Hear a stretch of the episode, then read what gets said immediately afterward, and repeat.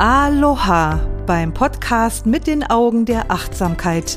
Ich begleite dich auf deinem Weg mit der authentischen Achtsamkeitspraxis, mehr Bewusstsein in deinen Geist, dein Herz und dein Leben zu bringen, weil glücklich sein kein Zufall ist.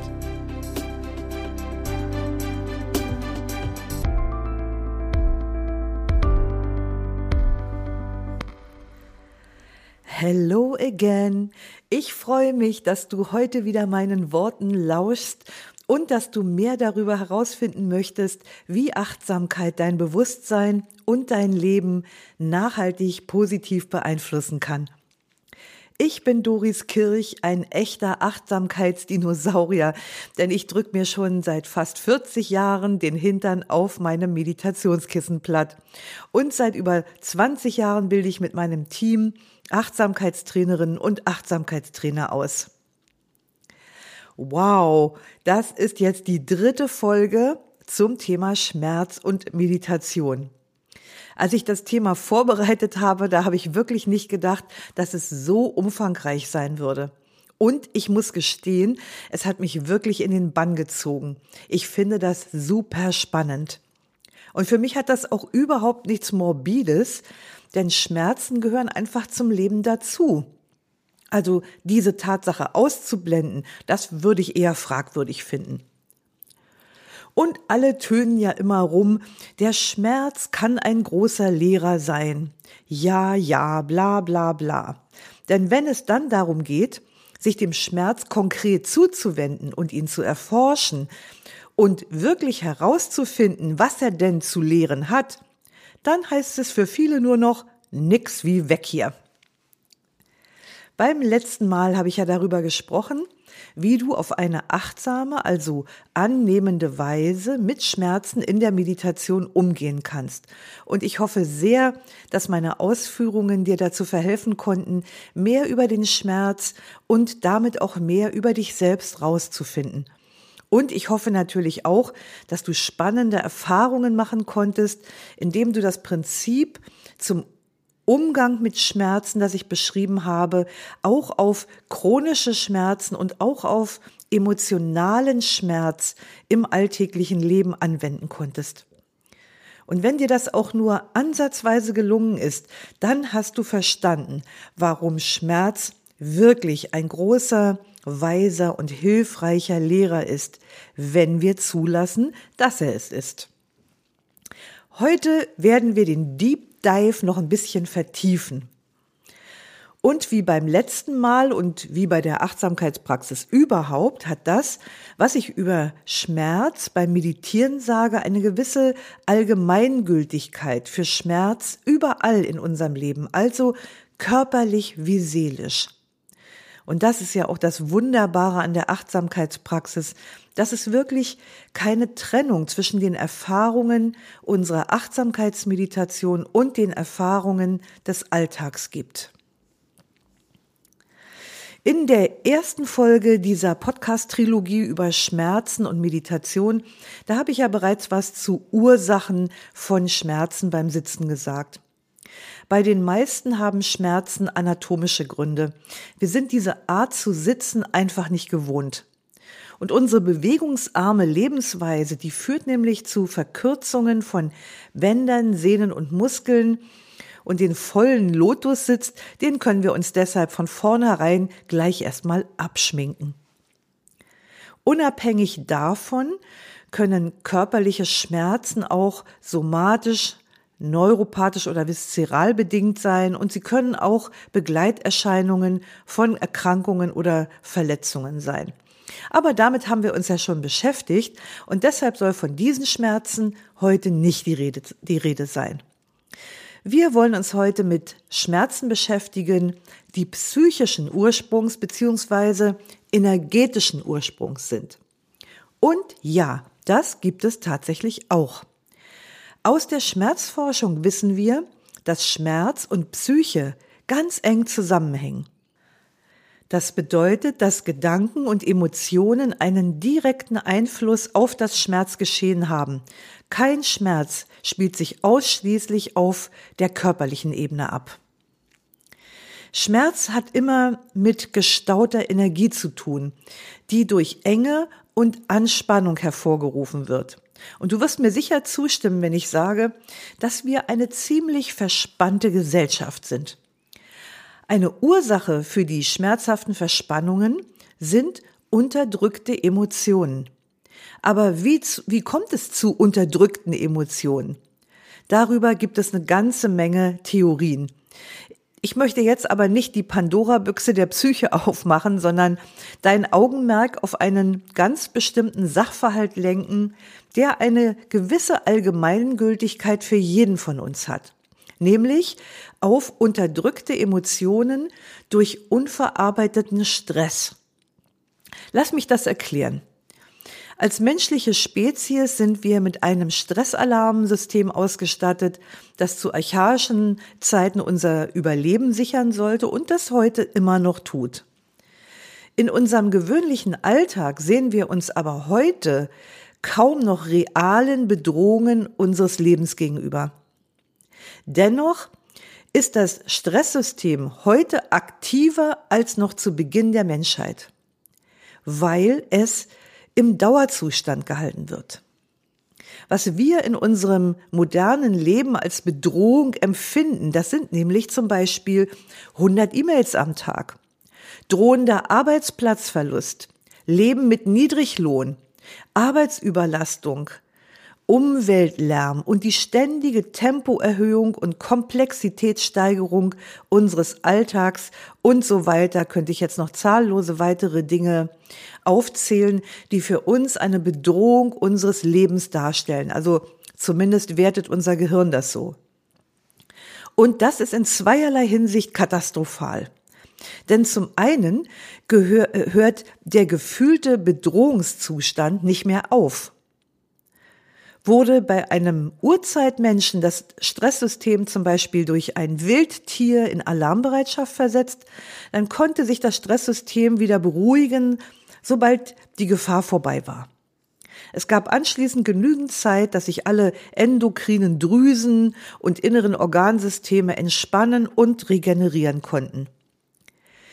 Die gefühlten Bedrohungen unseres Alltags, die hören aber nicht auf die sind scheinbar allgegenwärtig. Das bedeutet, die Möglichkeit oder die Chance zu wirklicher Entspannung und Regeneration tritt gar nicht mehr ein.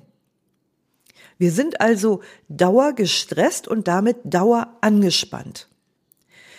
Das war der eine Aspekt. Der andere Aspekt, der mit unterdrückten Emotionen durch unverarbeiteten Stress zu tun hat, hängt damit zusammen, dass wir in unserem modernen Leben nicht die Möglichkeit haben, die Energien, die der Körper für Kampf und Flucht mobilisiert hat, auszuagieren oder irgendwie abzureagieren.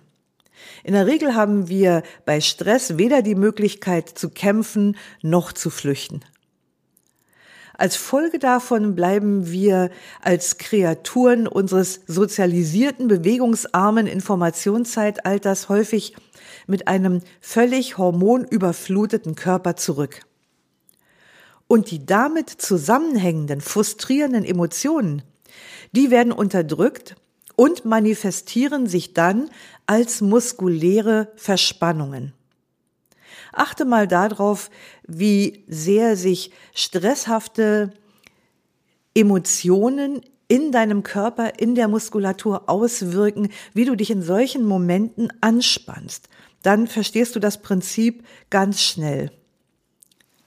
So entstehen also schmerzvolle Verspannungen im Körper, die uns dann in der Meditation ganz besonders zu Bewusstsein kommen.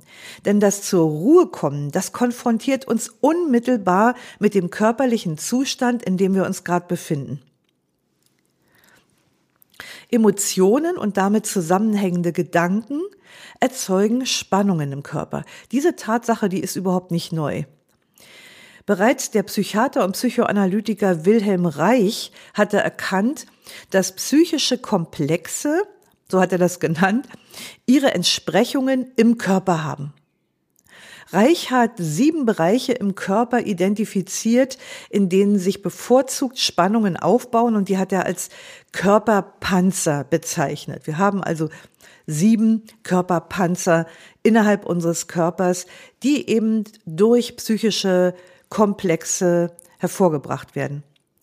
Und Reich hat auch festgestellt, dass das Lösen dieser Körperspannungen mit intensiven emotionalen Gefühlsausdrücken einhergehen kann. Und das ist auch ganz einsichtig, denn sobald eine Blockade beseitigt ist und die Energie wieder frei fließen kann, tritt augenblicklich ein Gefühl von Entspannung, Weite und innerem Frieden ein. Naja, Reich ist ja nun schon ein bisschen her, der ist Ende des 19. Jahrhunderts geboren, aber seine Erkenntnisse und Ansätze, die haben überdauert, die wurden weiter beforscht und auch weiterentwickelt. Inzwischen gibt es einen festen Bereich im Kontext der Psychologie, nämlich die Körperpsychotherapie oder auch körperorientierte Psychotherapie genannt.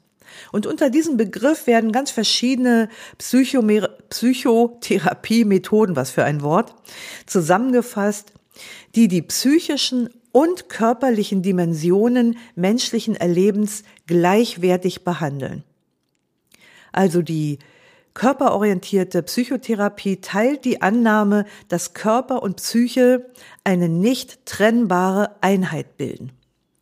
Fast alle Körperpsychotherapie-Methoden, wie zum Beispiel auch die Kinesiologie und Psychokinesiologie, nutzen Körperwahrnehmung als Möglichkeit, um unbewusste psychische Prozesse aufzudecken, also ins Bewusstsein zu bringen. Auf den Erkenntnissen der Untrennbarkeit von Psyche und Körper kann man also folgende Aussage treffen. Alle Erfahrungen, die wir jemals gemacht haben, alle Traumen, die wir jemals durchlebt haben, alle Glaubenssätze, Denkmuster und Überzeugungen spiegeln sich in unserer Muskulatur, in unserem Nervensystem und letztlich möglicherweise sogar im Bewusstsein unserer Zellen wieder. In der traditionellen chinesischen Medizin gilt Schmerz als Stagnation von Energie.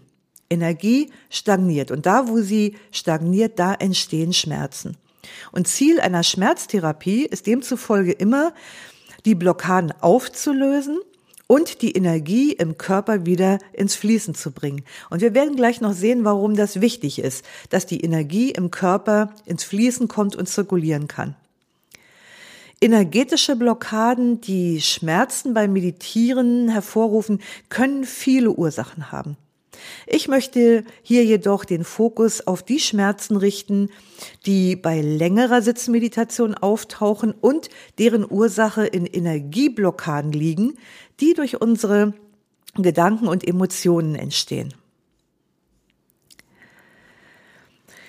Die Spannungen, die durch Gedanken und Gefühle im Körper erzeugt werden, die wirken bis in die kleinsten Kapillargefäße des Körpers. Und wenn wir dann in der Meditation Körper und Geist zur Ruhe bringen, dann kommt gewissermaßen Bewegung in die Sache. Die Ruhe des Körpers und die Stille des Geistes scheinen eine ordnende Wirkung auf die Inhalte der Psyche zu haben. Wenn wir in der Stille und der Bewegungslosigkeit sitzen, dann werden wir mit der gesamten Bandbreite unseres Seins konfrontiert.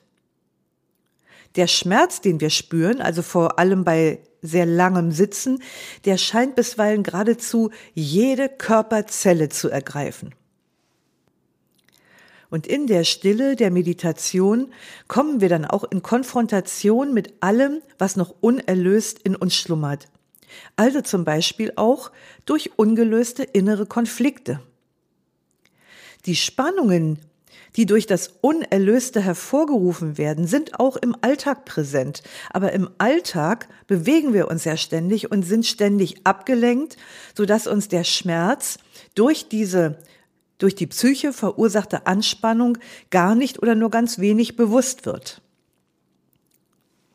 Manche allgemein gebräuchliche Empfehlungen im, Zusammenhang mit Meditation, die sind hier gar nicht so hilfreich, wie es auf den ersten Blick scheinen mag. Also schauen wir uns zum Beispiel mal die sogenannte richtige Meditationshaltung an, mit der ja unnötige Schmerzen vermieden werden sollen. Bereits in Jahrtausende alten yogischen Schriften finden wir Anleitungen für Meditationshaltungen. Und auch bei denen steht der Gedanke des freien Energieflusses immer im Fokus. Die Haltung des Körpers in der Meditation soll die geistige Arbeit nicht behindern, sondern unterstützen. Und eine Beschreibung der perfekten Meditationshaltung in diesem Sinne finden wir in den tibetisch-buddhistischen Geistesschulungen.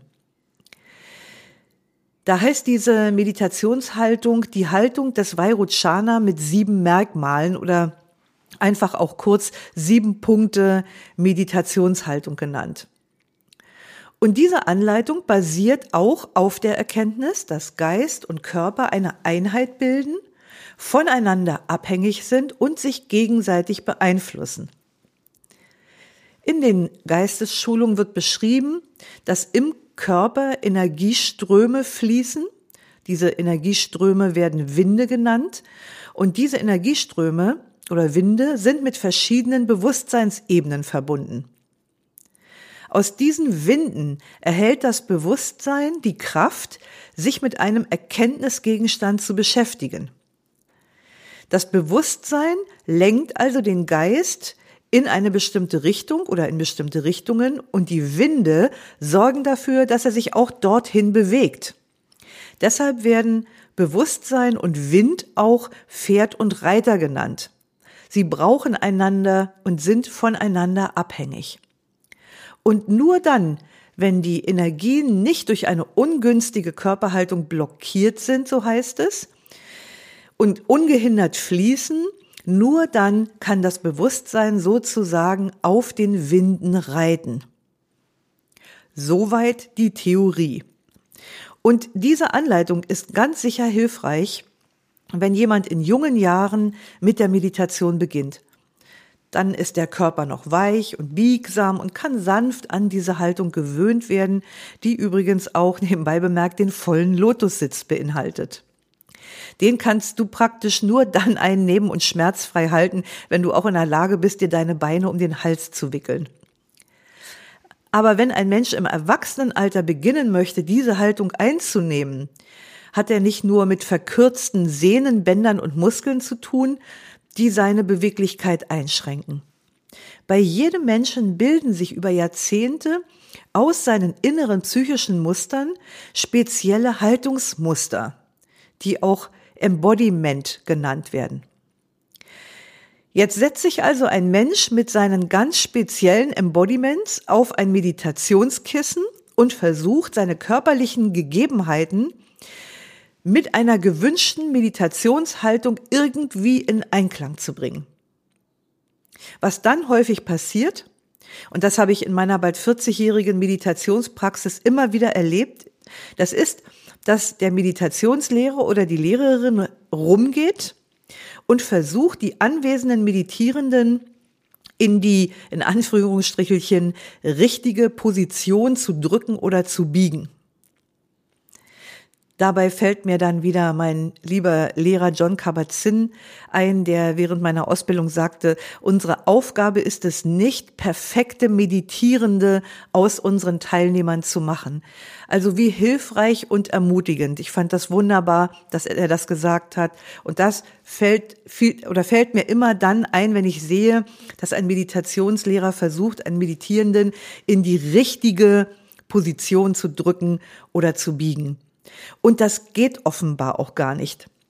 Denn mir ist immer wieder aufgefallen, und vielleicht kennst du diese Erfahrung auch von dir, dass der Körper des Korrigierten binnen kurzer Zeit wieder in die ihm eigene gewohnte Haltung zurückgefunden hat. Also wenn jemand saß wie, ähm, ich sag mal ganz salopp, wie eine krumme Gurke, dann konnte man den zwar gerade biegen, aber zwei Minuten später saß er wieder so da. Es scheint also weder hilfreich noch zielführend zu sein, dem Körper von außen eine bestimmte Meditationshaltung aufzuzwingen. Also das ist zumindest meine Erfahrung. Meditierenden wird ja oft gesagt, sie säßen nicht richtig, wenn sie über Schmerzen klagen. Doch auch diese Theorie, finde ich, steht auf wackeligen Füßen. Dann mal ganz ehrlich, was bitte ist denn richtig für jeden Menschen? Außerdem habe ich des Öfteren schon Meditierende erlebt, die geradezu perfekt saßen und bei denen während längerem Sitzen trotzdem starke Schmerzen aufgetreten sind. Wenn gesagt wird, eine falsche Sitzhaltung sei die Ursache für Schmerzen, dann stimmt das in gewisser Weise, aber anders als viele glauben. Denn die richtige Haltung, die gibt es durchaus, aber sie kann dem Körper nicht von außen aufgezwungen werden. Für mich bedeutet die Definition einer richtigen Haltung in der Meditation eine Haltung zu finden, die einen klaren, ruhigen Bewusstseinszustand unterstützt. Und ich kann dir sagen, da habe ich schon einiges gesehen von wegen richtiger Haltung. Positionen, von denen ich nie geglaubt hätte, dass jemand in solch einer Körperhaltung wirklich meditieren kann. Aber die Meditierenden konnten damit meditieren und sind damit wunderbar zurechtgekommen. Nach meiner Erfahrung geht es darum, die rechte Haltung, also im Sinne von richtig, aber eher als Recht, die rechte Haltung aus dem Körper selbst entstehen zu lassen. Das kann durchaus eine Haltung sein, die von außen betrachtet wenig hilfreich ist, mit der, wie gesagt, der Meditierende aber bestens klarkommt. Ist dem Körper erlaubt, seine individuelle, richtige Meditationshaltung finden zu dürfen, dann können die Schmerzen während des Sitzens auf einem erträglichen Maß gehalten werden und oft verschwinden sie auch ganz. Ich habe dazu irgendwo mal geschrieben, das ist ein nettes Zitat, möchte ich dir gerne mal vorlesen. Wenn wir unseren Fokus weich und freundlich auf dem atmenden Körper halten, seiner Weisheit vertrauen und alle Ideen vom richtigen Sitzen loslassen, dann kann es geschehen, dass der Körper von alleine seine Haltung findet und sich alle Schmerzen auflösen. Was meine These stützt, das ist eine Erfahrung, die mir selbst aus längerem Sitzen in Retreats vertraut ist. Es ist nämlich möglich, Schmerzen in der Meditation durchzusitzen. Also ich nenne das Durchsitzen. Und was sich anhört wie eine masochistische Übung, das ist in Wirklichkeit das Resultat eines tiefen inneren Loslassens, das nebenbei bemerkt nicht willentlich herbeigeführt werden kann. Im Gegenteil. Je mehr man das Loslassen anstrebt, je mehr man sich anstrengt, umso stärker können die Schmerzen werden. Eine Teilnehmerin sagte mir mal im Einzelgespräch während eines Schweigeretreats, dass sie verzweifelt versucht, ihre Schmerzen loszulassen. Und diese Aussage brachte ihren Widerwillen gegen ihre Erfahrung des Schmerzes zum Ausdruck und ihren starken Wunsch, den Schmerz zum Verschwinden zu bringen. Das ist total verständlich, aber so funktioniert das eben nicht. Ich habe ihr geraten, das Loslassen loszulassen. Und danach wurden tatsächlich die Schmerzen erträglicher. Dieses sich in den Schmerz ergeben, die vollständige Akzeptanz des Schmerzes im gegenwärtigen Moment erscheint mir manchmal wie ein innerer Dammbruch. Wenn ich Akzeptanz zulasse, durchflutet sie meinen ganzen Körper wie eine warme Welle, die ein umfassendes inneres Loslassen auf allen Ebenen meines Seins nach sich zieht. Allerdings möchte ich dabei nicht verheimlichen, dass solch ein Dammbruch manchmal einige Stunden innerer Auseinandersetzungen vorangehen, in denen ich ganz schön mit meinen Widerständen ringe und zu tun habe.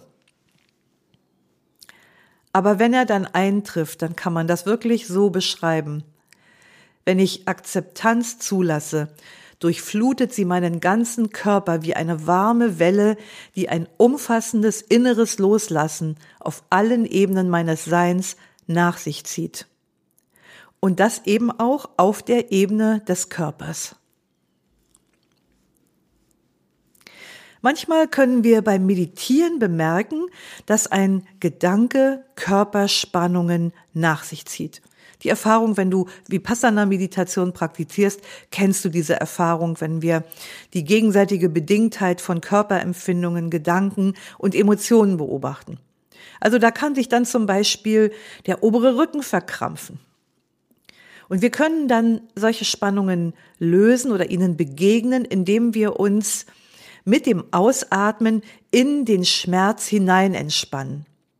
Und wenn man jetzt zum Beispiel den, den oberen Rückenmuskel nimmt, den Trapeziusmuskel, das ist ein riesengroßer Muskel, da funktioniert das auch wirklich gut. Aber die tiefliegende, feine Muskulatur, zum Beispiel in den Kapillargefäßen unserer Blutgefäße, die ist auf diese Weise nicht so einfach anzusprechen. Versuch doch mal mit dem Ausatmen die Muskulatur in den feinsten Kapillargefäßen deines Körpers zu lösen. Und das bedeutet, dass oft ein Restschmerz bestehen bleibt, den wir durch die Atmung willentlich auf diese Weise, ähm, dem wir nicht beikommen. Und bei Schmerzen wird von Meditationslehrerinnen und Meditationslehrern bisweilen empfohlen, in den schmerzenden Bereich hineinzuarbeiten. Und obwohl dieser Hinweis natürlich grundsätzlich hilfreich ist, erlebe ich oft, dass Meditierende diese Anleitung als eine Aufforderung zum Wegmachen verstehen.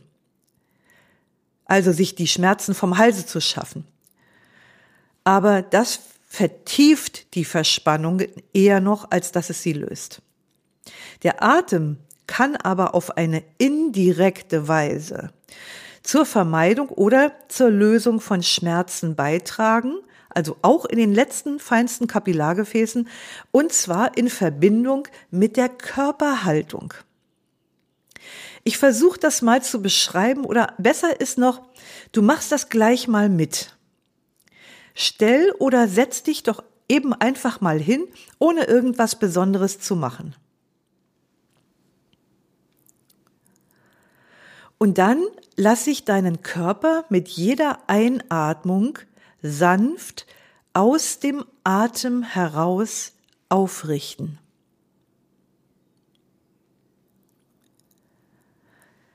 Also lass sich deinen Körper mit jeder Einatmung sanft aus dem Atem heraus aufrichten. Und dann wirst du ganz schnell merken, es geht hierbei überhaupt nicht um eine grundsätzlich richtige Haltung, in die ich dich bringen möchte. Also, wie ist denn die richtige Haltung jetzt im Stehen oder im Sitzen? Es geht immer um die richtige Haltung in diesem Augenblick, in diesem Moment bei dieser Einatmung. Wenn du also von der Idee einer starren Matrix abweichst, dann wirst du erfahren, was es bedeutet, stabil und gleichzeitig entspannt zu sitzen und, und schmerzfrei. Oft lautet die Anweisung für Meditierende, die Haltung nicht zu verändern. Und dann sitzen sie, als hätten sie ein Brett verschluckt. Das verstärkt die Muskelspannungen zusätzlich und führt zu Schmerzen beim Meditieren. Zum einen ist es richtig, dass die Ruhe des Körpers sich auf die Ruhe des Geistes auswirkt. Ganz klare Sache. Jeder Meditierende kennt die Erfahrung, dass körperliche Bewegung geistige Bewegung in Form von Gedanken nach sich zieht. Also ständig auf seinem Kissen rumzurutschen, um eine schmerzfreie Position zu finden, das ist wirklich wenig hilfreich. Zum anderen kann eine starre Position wiederum zu energetischen Stauungen, Stauungen und damit zu Schmerz führen. Es geht also vielmehr darum, es kommt schon wieder so eine Metapher, beweglich in der Bewegungslosigkeit zu sitzen. Dieser subtile Vorgang, das gebe ich gerne zu, ist mit Worten schwer zu beschreiben. Beweglich in der Bewegungslosigkeit zu sitzen. Das ist eine Bewegung, die von außen nicht zu bemerken ist, sondern sie entsteht viel mehr vom Innen. Wenn du das umsetzt und jemand guckt auf dich, dann hat er den Eindruck, dass du vollkommen regungslos sitzt. Es gibt aber eine Bewegung, die im Inneren stattfindet. Also nach meiner Erfahrung lässt sich solch eine entsprechende Anleitung am ehesten metaphorisch ausdrücken, weil Metaphor, äh Quatsch, Metaphern äh, umgehen ja den denkenden Verstand und können dem Angeleiteten ein direktes Gefühl für das geben, was ausgedrückt werden soll. Meine Lieblingsmetaphorik zur Haltung des Kopfes lautet zum Beispiel, der Kopf thront auf dem Hals wie eine reife Ehre auf dem Halm. Der Kopf thront auf dem Hals wie eine reife Ehre auf dem Halm. Versuch das mal und du wirst erstaunt sein, was für ein gutes Gefühl du dafür bekommst und wie viel Bewegung in einer scheinbar unbeweglichen Körperposition enthalten sein kann. Lange Rede, kurzer Sinn. Ein Schlüssel zu einem heilsamen Umgang mit Schmerzen beim Meditieren liegt nach meiner Erfahrung in der Verbindung von Körperhaltung, Akzeptanz und Atem. Ich zitiere da gerne mal Jack Cornfield. Beuge dich über deinen Schmerz wie über ein Kind, das du sanft streicheln möchtest. Beuge dich über deinen Schmerz wie über ein Kind, das du sanft streicheln möchtest. Und ich möchte diese Podcast-Folge heute abschließen mit dem Versuch, dir ein Gefühl dafür zu geben, worüber ich gerade geredet habe. Also wenn du magst, schließ für eine Minute die Augen und bring deine Aufmerksamkeit sanft zum Atem. Der Atem ist der Schlüssel. Denn er verkörpert das lebendige Wechselspiel des Lebens zwischen Werden und Vergehen.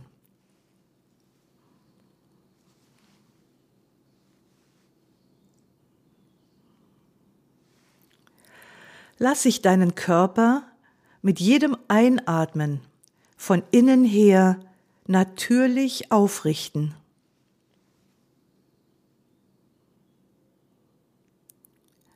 Lass sich deinen Körper mit jedem Einatmen von innen heraus natürlich aufrichten.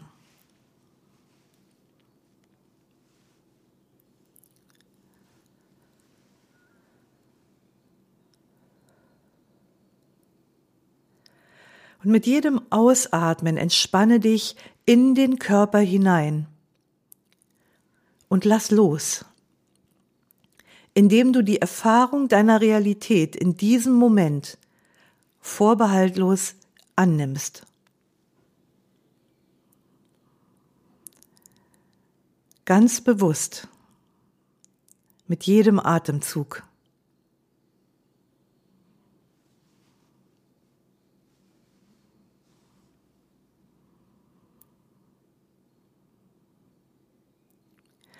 Indem du dich der Weisheit des Körpers überlässt, findest du mit jedem Atemzug deinen Platz im Leben.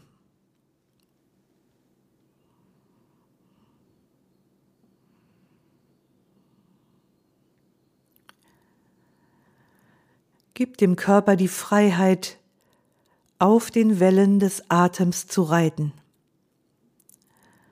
ohne Absicht ohne Ziel.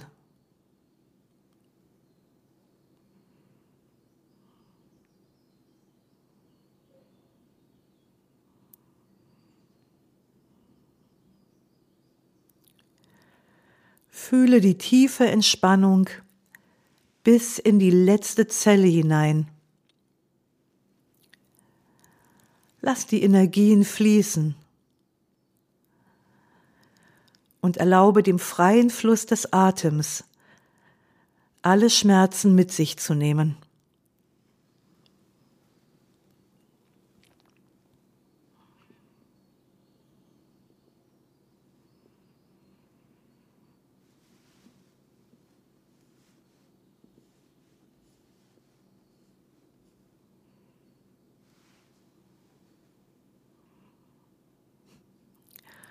Huhu. Sorry, dass ich dich stören muss. Wenn du diese Folge nochmal anhörst, kannst du an dieser Stelle stoppen und einfach weiter sitzen. Aber ich muss jetzt hier leider das Ende dieser Podcast-Folge ankündigen. Ich habe diese gemeinsame Zeit mit dir genossen. Das kann ich tatsächlich so sagen, denn wenn ich eine Folge aufspreche, fühle ich mich dabei mit jedem Zuhörer und jeder Zuhörerin im Herzen verbunden. Schreib mir gerne eine Frage, wenn du eine hast, beim Post zu dieser Folge auf Facebook oder Instagram unter doris.kirch.achtsamkeit und vielleicht magst du ja auch einfach deine Gedanken dazu mit anderen teilen. Schön, dass du heute wieder mit dabei warst. Lausche, lerne, liebe und lass uns mit Leichtigkeit leben. Bis nächste Woche. Deine Doris.